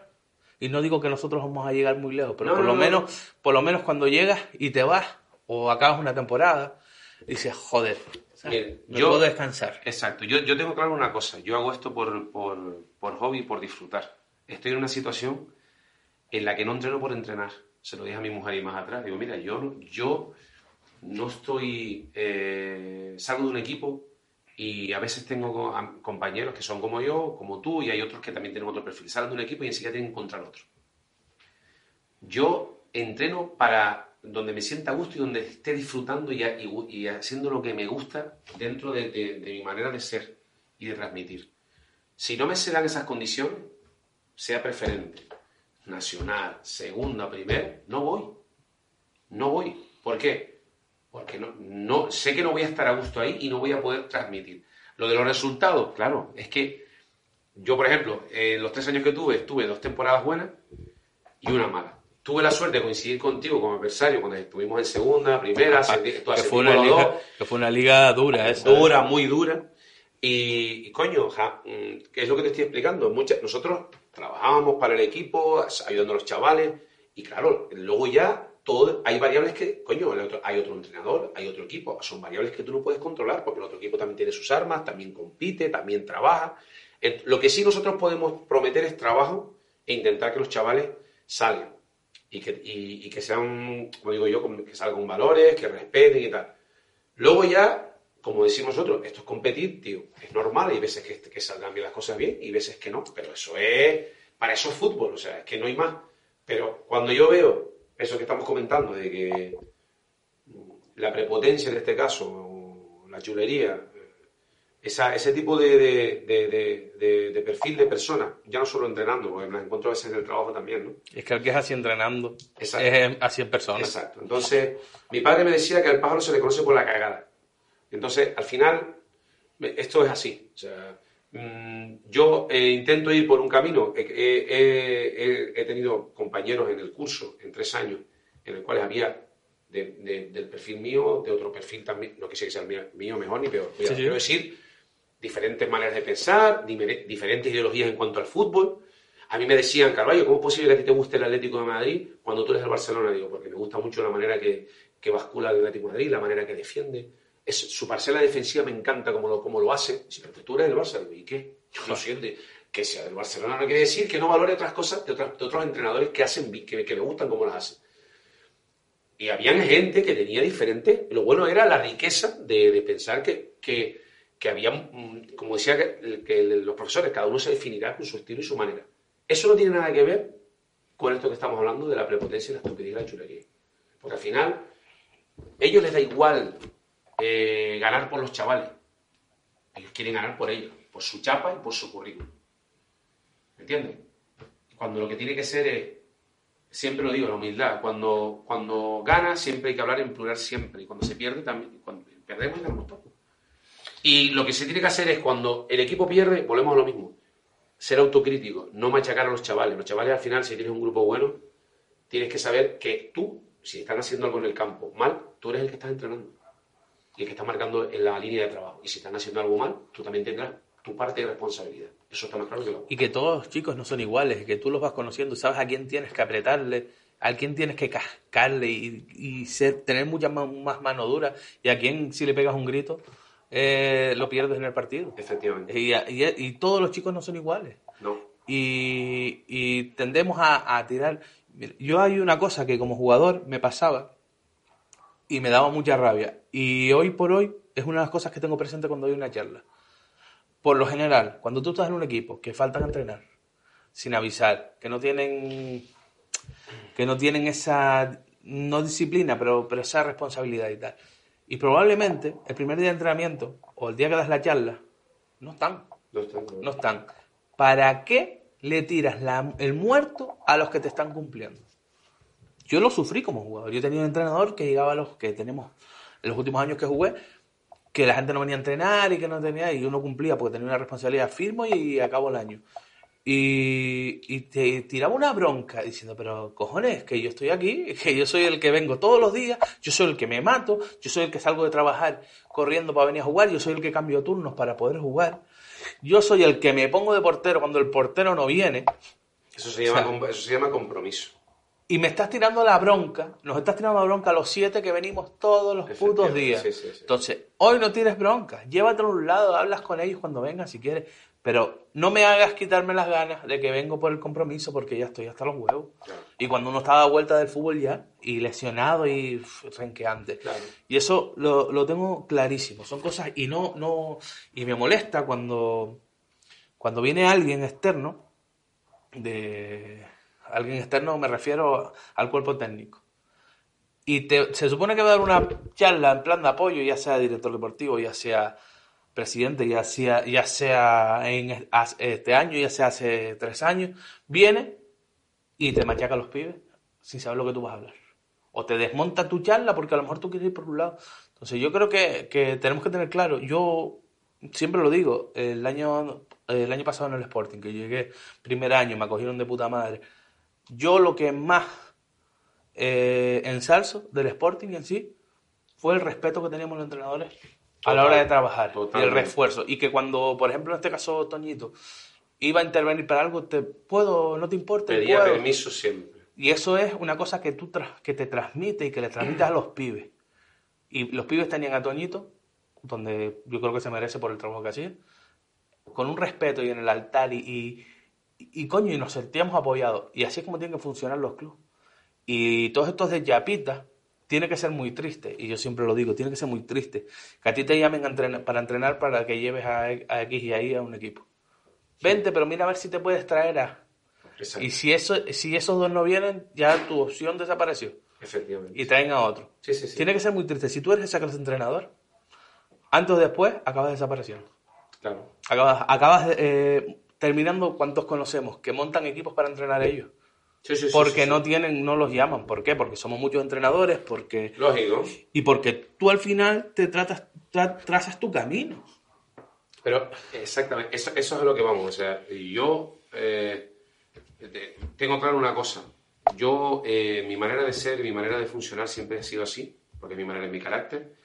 Por eso te decía que yo intento ir a un sitio donde esté a gusto y donde pueda trabajar en el caso del Sporting, refrendo totalmente lo que estás diciendo. Y, es así, porque es como se debería funcionar. Tú fíjate que eh, en este caso hablando de los chavales, o sea, tú suponte un juvenil, que, y ya para que veas un poco la diferencia, ¿no? Mister, no puedo ir a el miércoles. Y yo le decía, perfecto, ¿qué, ¿cuál es el problema? No, que tengo un examen muy potente y me la estoy jugando. Muy bien. Vaya usted y estudie. Y saque el examen adelante. Ahora bien, yo no le decía nada, ¿no? Y había algunos, había algunos que me respondían, ¿cuándo puedo, mister, puedo recuperar el entrenamiento con el cadete? Y yo decía, ole tu juego. Ese es el hombre. Pero yo no le daba, pero yo no se lo preguntaba, ¿eh? esperaba su respuesta. Porque lo fácil, luego había otros que me decían, no puedo ir, y yo no, no te, no, te, no te avisaba para recuperar el entrenamiento. En cambio, yo le daba la opción a ver qué él, lo que tenía en él. Bueno, y yo le decía, vale, perfecto, y le decía, "Eres- eso es importante. Me puedes estar metiendo un moco, Ujú. ¿vale? Porque te las pueden colar. Pero yo sabía que ese chaval estaba estudiando y sabía que tenía lo que, lo que le estaba pasando. De hecho, defendía a uno que estuvo jugando el primer año en diciembre, que luego fue uno de los que tuvo, los que al final me lo agradeció también, que el padre le iba a quitar del fútbol por el tema de los exámenes y yo intercedí, hablé con el padre y se pudo quedar. Y luego fue saltando la, fue uno de los que yo intercedí. A lo que voy es, cuando yo lo recupero el, el jueves con el cadete, ole tu huevo. Ese es el hombre. Ese es tienes el jugador todo mi respeto. Ahora, ¿qué pasa? Luego estaba el otro. No puedo venir porque tengo un examen. Misma situación y yo me callaba. El, el partido suplente. Mister, porque es que la semana pasada el otro compañero tal, digo, sí, pero vino a jugar al Ah, es que usted no me lo... La respuesta. Pero es que usted no me lo dijo. Digo, no tengo por qué decirlo. Eso tiene que salir de ti. De ti. No, de, no tengo por qué decírtelo yo. Es que no me lo dijo. No, tiene que salir de ti. Usted tiene que haberme dicho a mí, Mister, yo lo recupero porque quiero ser titular el fin de semana o estar dentro de los posibles que usted me pueda meter titular y por eso quiero cumplir con el, entre los tres entrenamientos o los cuatro que esté asignado. Ese es el hombre. No decirte yo, mira, me recupero. No, no tiene que salir de ti. Yo siempre les digo que para mí justificación para no ir a entrenar es una enfermedad, una lesión, algo grave, un accidente, algo, algo de fuerza mayor. No venir porque tengo un examen, yo lo siento, no justifico, no es una falta grave, no lo justifico. ¿Por qué? Yo no digo que, lo- que el fútbol sea más importante que los estudios, que es con lo que te sale siempre el padre tonto de turno. Sí, no, está claro. No. Se ven presionados por el tema de que como el padre lo amenaza, que en este caso fue así, eh, que si no la aprueba, no hay fútbol. Pero y de yo, eso hay unos cuantos. pero yo no le respondo, o sea, no es por eso, sino si tu compañero tiene exámenes también y no Claro, falla, sí, se ha organizado mejor. O lo que tú dices, mister, Totalmente. ¿dónde lo puedo recuperar? Efectivamente. ¿Dónde lo puedo recuperar? Eh, el año pasado yo me acuerdo, bueno, tú sabes Mauri está en el Tenerife. ¿Cuántos partidos salió suplente? Porque, mister, no puedo porque tengo un examen, mister, no puedo porque tengo que cuidar a mi hermana. De repente le pareció que la hermana tenía que cuidar todos los lunes, Sí, sí, todos los, todos los lunes, sí, martes. todos los martes, sí. Eh, Entonces empezó a salir suplente. No lo recuperaba, no lo recuperaba el día al banquillo. Y tú sabes que Mauri posiblemente era uno de los mejores jugadores del equipo. No, sí, y más sí, determinante. Sí, sí, sí. Eh, si yo te digo la amistad que tengo con él, vos- de hecho pasó por el podcast, ya yo lo entrevisté aquí. Muy bien. Y él me lo acabó agradeciendo. Y él me decía, mister, yo espero que lo que me estés enseñando me sirva de aquí en adelante. Porque al final, ¿qué pasa? Que eso lo tienes que hacer con todos. Porque después están los de las chapas, Claro. los, los entrenadores de las chapas, que a los buenos que hagan lo que quieran, Exacto. y a los flojitos o a los menos buenos, Sí, no. sí, sí. Se- eres rígido, duro y a veces hasta cruel con los que te interesan. Pero con el bueno, no, el bueno tiene que jugar porque es el bueno. el bueno le porque- permite, le das una licencia que no le permites a los demás. Entonces eso es lo que no puede ser. y, y llega un momento que el bueno, el bueno te la clava. El bueno o el veterano. Sí, bueno. Vale, y cuando al final eh, no cumples con lo- la expectativa que él cree que se tiene ganada o por encima de los demás, ya se convierte, te conviertes tú en el malo de la película. Es lo que hablábamos antes. Exactamente. Entonces, eh, esos entrenadores de chapa que, le- que digo yo, que les permiten a los más allá de, de todo eso, que bueno, que estoy en, estoy en tal sitio, estoy en tal equipo, sí, bueno. O me, parece perfecto, pero es que yo, mira, yo te voy a dar una- un ejemplo. Hubo una situación hace unos años en la que yo me fui de un sitio perdiendo de ganar bastante dinero relacionado con el fútbol. En el cual, bueno, estábamos pues eh, con un tema de, entrenamientos y tal igual, tecnificación. Y yo me fui porque lo que se- lo que, eh, eh, el camino que estaba cogiendo no me gustaba absolutamente nada. Quiero explicarte con esto que para mí un niño, para mí hay mayor, volvemos a lo que me decías antes, para mí hay mayor, digamos, logro o felicidad ver un chaval que no sabe dar un control o un control entrado y que y después de un mes de estar trabajando con él, te sepa hacer cosas que tú dices, ni de coña pensé que las haría. Y para mí, todos los niños te merecen tener esa oportunidad. Todos, hasta el cojo, visco, es una buena hablar, ¿eh? no es una metáfora. Quiero decirte, hasta el que no sabe ni patear o correr, vaya. Cuando vi que me, esa persona me dice, no, no, pero es que esto va enfocado a esto, a, cazar talento. Y me dice, le dije, mira, yo me marcho. ¿Cómo? Me estuvo detrás de mí la tira, qué tal. Y me dice, ¿cómo te vas a ir si estás ganando un montón de dinero? Y yo le dije, digo, mira, chaval, sería un gilipollas, a lo como tú estás diciendo. Pero para mí hay una cosa que se llama valores en la vida. Y si yo, pues, aunque esté ganando dinero, aunque pierda 500 euros, 400 euros al mes, para mí, si yo no estoy contento con lo que estoy haciendo, me da exactamente igual. Y me fui y perdí. Y ojo, eh, que mi dinero no me hacía falta. Pero a mí no me llenaba lo que estaba haciendo. Y yo dije, ahí te quedas. Y la respuesta que me dio, no, te vas a ir a ese club a ganar esto. digo, pues sí. ¿Sabes por qué? Porque ahí me siento bien con lo que estoy haciendo. Y punto. entonces, es así. Entonces, él me dice, es que, ¿cómo te vas a ir perdiendo este dinero? Digo, ¿y? O sea, es flipante. O sea, tú sí, tú lo que tú estás, ese es el problema, que tú estás viendo un negocio y esto, y va enfocado, y yo no voy por ahí. ¿Entiendes? Yo ya, yo de eso hice un episodio en el podcast que hablaba yo solo, no quise meter a nadie, lo hice yo solo, para mojarme pues no quiero obligar a la gente, o que se sienta obligada, no obligar, de hablando de las escuelas de tecnificación y cuántas hay que valen la pena y cuántas no, y qué es un negocio.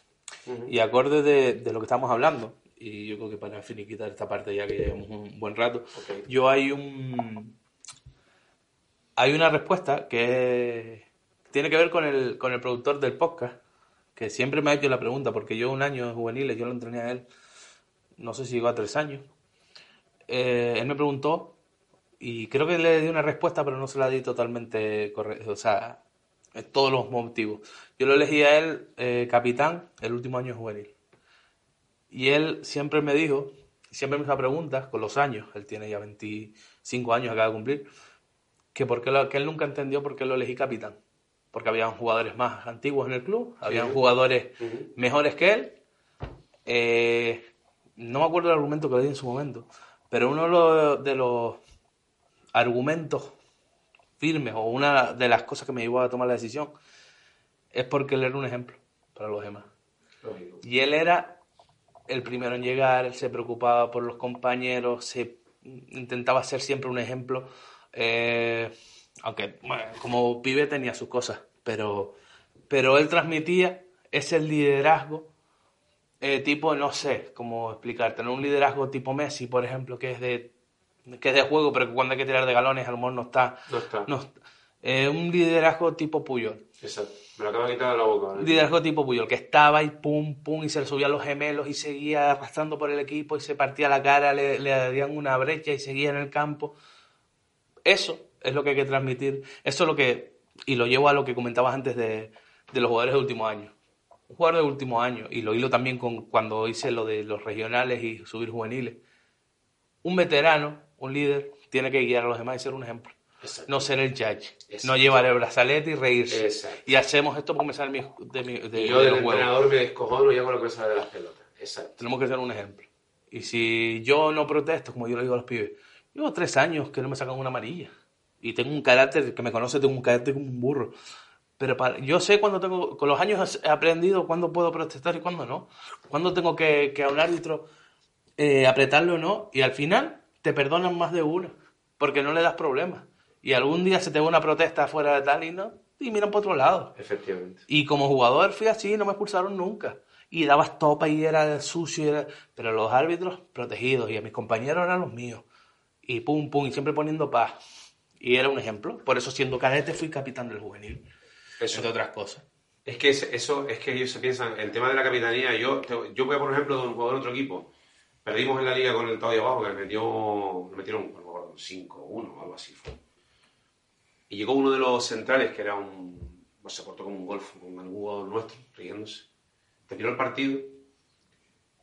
Primero le llamó la- el capitán, que era el central, le llamó la atención dos veces. Y luego terminó el partido, vino para mí y me dijo, Mister, muchas disculpas, lo siento muchísimo, de verdad.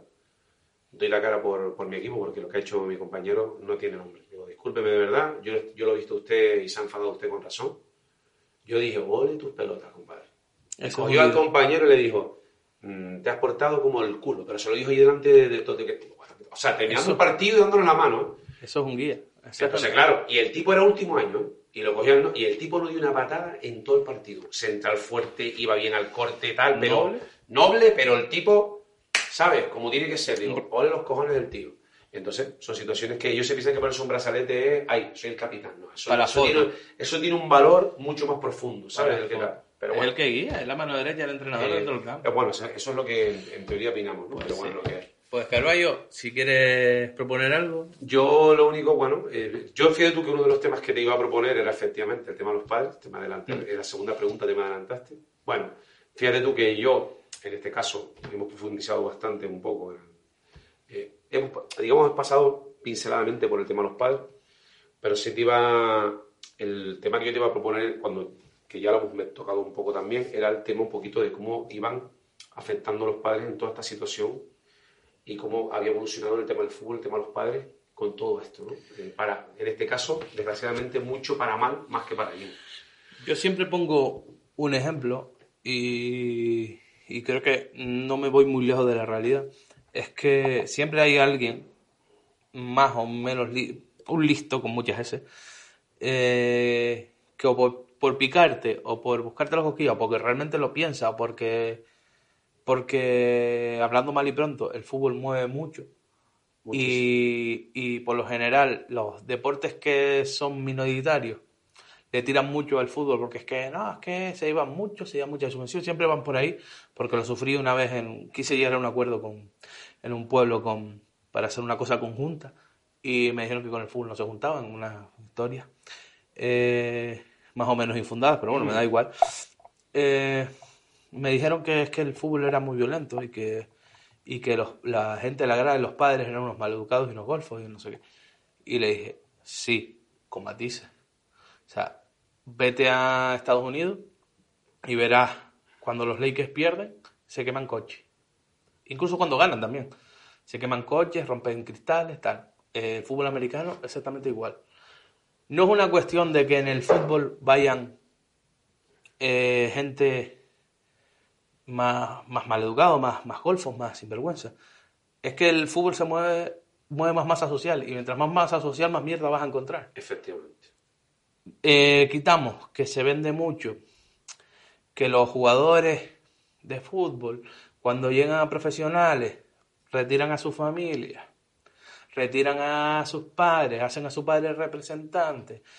A mí lo que me parece triste es que un niño en infantiles lo esté siguiendo un representante aquí Eso, y con, volviendo loco al padre. eso está claro. O que, porque, eh, hablando mal y pronto, si, tú, si un pibe vale la pena, viene un club, o un ojeador o lo que sea, y lo lleva a hacer las pruebas a Madrid, a Barcelona, al Rayo, a la Real Sociedad Villarreal, da igual. Lo lleva y no le cuesta un duro. ¿Cuántos jugadores hay que salen, van a hacer las pruebas y se tienen que costear pasajes, sí, sí, sí. ¿Por qué es eso? Porque aquí todo el mundo se cree que descubre el nuevo Messi, el nuevo Cristiano, el nuevo Maradona que decíamos en nuestra época. Y el problema es que Messi, Cristiano, Mara- Maradona, había uno de cada, ¿cuántos? Millones de jugadores, había uno. Pero es que padres, padres de Messi, hay unos también, Sí, no hay claro, más. lógico. Y aquí todo el mundo se cree que va y que su hijo tiene, volvemos a lo mismo, más derechos porque ellos quieren que su hijo salga. No, deja que tu chaval se disfrute. Yo tengo conversaciones con, con mi tía, porque mi primo está en el Fundación Tenerife, tiene cierta habilidad y tal, ciertas condiciones. Y hombre, está en categoría cadete. Y hay que estar mirando a ver si tiene oportunidad o no. De momento, primer año de cadete, que siga disfrutando a día de hoy. Y siempre, coño, también viene de familia futbolista, ¿no? Pero siempre con, con el acelerador del pie controlado, para que no nos volvamos locos, no se vuelva loco el pibe. Eso es lo que tenemos que hacer, conseguir que el pibe no se crea que va a ser futbolista. Porque si se cree que va a ser futbolista, es lo que hablábamos antes. Si el pibe se cree que va a ser futbolista, va a ser un mayango. Si el pibe quiere ser futbolista, va a trabajar. Exacto. Va a trabajar y se va. Y, y ojo, que tenga la oportunidad. Que llegues a tener la oportunidad no significa que vayas a ser futbolista. Efectivamente. Porque, yo qué sé, el, el Bilbao, el Atlético Bilbao, que no ficha prácticamente- no, no ficha nada que no sea. Nacional. ¿Sí? No, ni, Vasco, nacional. vasco, de lo que ellos consideran País Vasco porque Exacto, cogen hasta sí. La Rioja y Sí, tal. sí. Y aún así, creo que, no sé si he cambiado la estadística porque fue hace mucho tiempo, creo que de su base llegan a profesional o al primer equipo 15%, un 20% Imagínate. del Bilbao. ¿Qué será del resto del fútbol? Que de aquí de Tenerife mejor ni hablamos, pero, pero ¿qué será del resto del fútbol? O sea, lo más normal es que no llegue, por mucho que trabaje. Sí, sí, sí, sí. Pues entonces no te creas que tienes la panacea. ¿Qué pasa?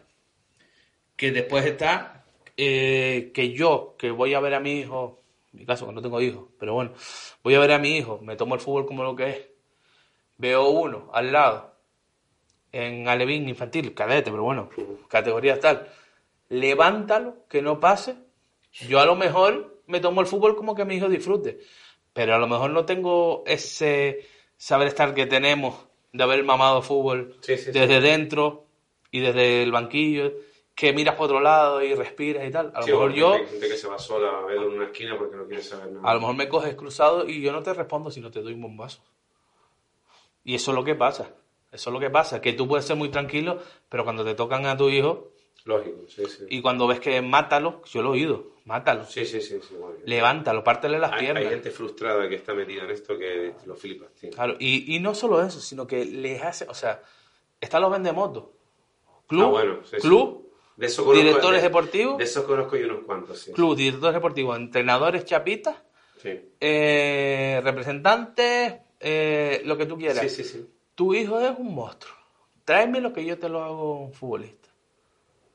Si quiere triunfar, que venga conmigo. A comer la oreja, a venderle la moto. Fu- Futbolista frustrado. Futbolista frustrado. Yo, yo, yo, hay una cosa que no entiendo. ¿Por qué quieren acelerar los procesos un chaval? No lo entiendo nunca. O sea, un chaval tiene que, tiene que aprender, tiene que... Vamos a ver, estamos hablando de chavales, tú decías antes, o sea, infantil. Ese chaval tiene que aprender a ser... Primero que es un chaval, es un niño. Va, va creciendo.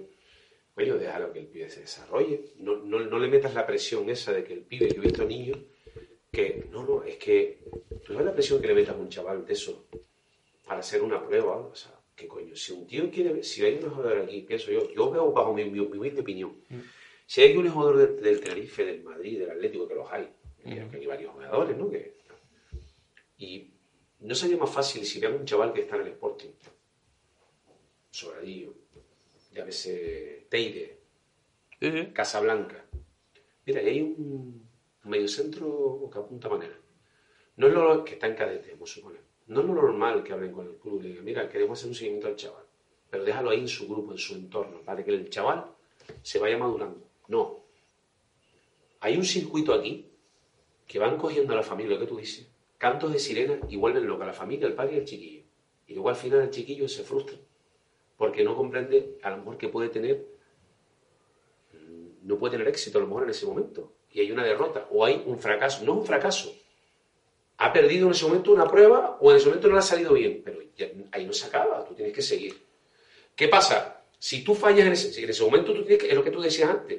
El que quiere ser futbolista está como todos los días, granito de arena, granito de arena, granito de arena, granito de arena. Y el que quiere llegar y tiene condiciones y se va poniendo granito de arena, tiene, no, ojo, y después es lo que tú dices, que aunque hagas eso, a lo mejor no llega. Pero ese tiene seguro más, más chance a llegar que el otro. Porque ese, no, no, trabajito, trabajito, trabajito, trabajito. Me acabo de caer, me levanto, trabajito, trabajito, trabajito. Que al final suena la trompeta. ¿Tú tienes Movistar Plus? Sí, sí, Eh, hay un documental, eh, Los Otros Brunetes. No sé si lo has visto. no lo he visto. Eh, bueno, yo lo vi el otro día, hice un podcast de eso. Ah, bueno, lo vi. Eh, los otros de Brunete, algo así. Es de la saga esa, la, la serie Los Otros, que tiene España antes del Tiquitaca, no sé si lo has visto. Las No estopas visto, como... sí, no visto, sí. Pues ese, pero eso para que veas estopas. España antes del Tiquitaca. Sí. Pero los de Brunete te habla de torneos estos de fútbol 7. Ujú. Y es- va acorde de todo esto que hemos hablado. Claro, Eh, Jonathan Valle, yo no sé si te suena. me suena así. Jonathan Valle, eh, con 14, bueno, fue el mejor jugador junto con Iniesta de ese torneo. Estaba que si Iniesta, que si él. Fue Iniesta al final. Tú lo ves en el torneo, dice, agüita el pibe este. Eh, la madre, según acabó el torneo, Madrid, Barcelona, Arsenal, eh, mil equipos, loco, sí, mil equipos, sí. eh, la madre no estaba preparada para responderle a esa gente. Lógico. Eh, llamaba al, pa- al padre que estaba trabajando, ¿qué hacemos? Lo dice el pibe. ¿Sabes qué terminaron haciendo? Cuando llegaba la madre, salía a trabajar, recogía al niño del colegio, llegaban a casa y descolgaban el teléfono, porque no paraba de sonar. Lógico. El pibe, con 14 años, se lo llevaron a hacer la pretemporada con el primer equipo del Racing en primera. Que creo que es un... O sea, yo eso no lo veo del todo mal. No lo veo del todo mal porque yo creo que hay que adelantar. Pero claro, o sea... Adelantar con matices. Hay que adelantar, pero tienes que... Hay un trabajo psicológico que hacer con el pibe. sí, sí, el sí. pibe se perdió. El pibe se perdió. Se perdió. Creo que es un figura, lo dice ahí. Eh, otro caso, mm, el primer mejor jugador del cuando se hacían brunete, por eso se llama el brunete, después pasó a Arona, tal, se llama de otra forma. Eh, lo fichó en Madrid, según salió. Era de la que al principio se hacía de selecciones, no sé si Sí, te sí, acuerdas. sí, sí, sí. Capitán de la selección de Madrid, el primer torneo. Fue una, una cosa de loco, el pibe metía goles. Buah, Jesús Gil, salía una imagen de Jesús Gil, loco por ficharlo. Lo fichó en Madrid. Él está trabajando ahora en una aseguradora, jefe, eh, director de una aseguradora. Y te dice en el documental que él no estaba preparado, o sea, no, nunca estuvo preparado y cuando la primera vez que fue suplente en Madrid, que empezó a ser suplente porque era el primer año y lo habían subido y tal, se fue del Madrid. Porque no lo preparan, no los preparan. No, no, no. Les vuelven loco para llevárselo, para tenerlo conmigo. Sí. Y esto estamos hablando de grandes clubes. Le echan engodo para, para pescar y luego ya cuando lo tienen ya... Sale este, te pide Ander Herrera. Correcto. sí. Ander Herrera hace dos pases en la final, pases del Aurus de esta sin mirar, Sí. y te dice que ahí no se acaba el mundo. Que él, años después, cuando llegó a cadete, se había desarrollado menos, era bajito y no, no era titular. Mira dónde está Ander Herrera. Exacto. Y después hay un montón de casos de chicos que no llegaron. Chicos que sí llegaron, chicos que no llegaron. Es que el fútbol es Y- piramidal, tío. El fútbol tiene una base muy grande y arriba llega muy poco. un pibe, Ferran, central, del Racing, del Racing salen un par de ellos. ¿eh? Y eh, no me acuerdo el nombre, Ferran o algo así. Ah, Lo fichó el Barça, central de la cadena de filiales con Mar Bartra. Está jugando en tercera, ahora. Se frustró, no salía, dejaron de apostar por él, la presión mediática. eh, habla de todo esto, de todo este entorno que te venden, pero que después no lo protege. No lo protege. sí. No lo proteges. ¿Qué pasa? Que das con padres más o menos humildes, vale, pero que das con padres que no saben manejar eso y las que te lían son chicos también. Sí, sí, sí. sí. Eh, yo te lo recomiendo porque a mí me gustó Lo veré, lo muchísimo. veré, lo Me gustó muchísimo. Y referente a los padres, eso. Al final, ¿qué pasa? Que tú como club también tienes que tomar medidas. Lógicamente. Tú, yo recuerdo el año pasado, y bueno, fueron conflictivos, pero no fueron conflictivos. El, pri- el primer problema que tuve yo el año pasado en el Sporting, lo primero que hizo Toñito fue cargárselo. Habló con el padre, el padre no entró a razones y dice, pues si usted, no, si usted va a seguir faltando al respeto, compañeros y a compañeros al cuerpo técnico, fuera. Tome la libertad y le la libertad para que se fuera donde quisiera. Claro. El club también elige, si por ejemplo, este año, que yo no me escondo ya, me han estado insultando en la grada, padre, yo a lo mejor he echado en falta que, que el club se haya ido a la grada y decirle, oiga, esto no son formas. Por supuesto. Ya sea uno o sea otro, ya sea presidente, ya sea... Esto no se puede permitir. No se puede Entonces, tú al final no te quejes de lo que tienes en la grada si tú no haces por controlarlo. Yo siempre pongo el mismo ejemplo. Yo estuve coordinando y dirigiendo un, un club muchos años y sabía que en, un, en una de las categorías había un abuelo que ni siquiera... Pues yo tuve un abuelo también. Un abuelo que era- en cadete. Y yo, como yo iba casi todos los partidos a verlo, eh, nos sentábamos al lado del, del señor para controlarlo. Le decíamos, tal, no, no puedes decir eso. Claro, a lo mejor no es la mejor manera, pero era la manera que Sí, tenemos de pero controlar había ese que buscar una solución a eso. Porque tú no puedes hacer pagar a los pibes por los, por los familiares. Total. Pero si no pones medidas y no entran en razón. Porque hay pibes que. Yo tengo un caso, y pero un caso de un jugador bastante problemático. Pero claro, después ve lo que había detrás entiende. Era conocido. Fíjate cómo es la situación. Que viene el árbitro y me dice: Veo que tienes a tal, que llevaba un año conmigo, dos, en infantiles. En infantiles, tienes a tal. Yo sé que los padres están ahí en la grada. Te lo digo ya que hace dos años en Alevines saltaron a pegarme. Y me pegaron. A la primera te pido que lo cambies o suspendo el partido. Porque yo no tengo necesidad que me vuelvan a agredir. Y cojo, hablo con el pibe. Suerte de estos pibes que coges, que le gusta el fútbol, le duele el fútbol y la agarras por ahí para frenarlo. Sí. Fíjate si te conocen que el árbitro me acaba de decir esto. Tú sabrás lo que haces. Yo te cambio la primera de cambio.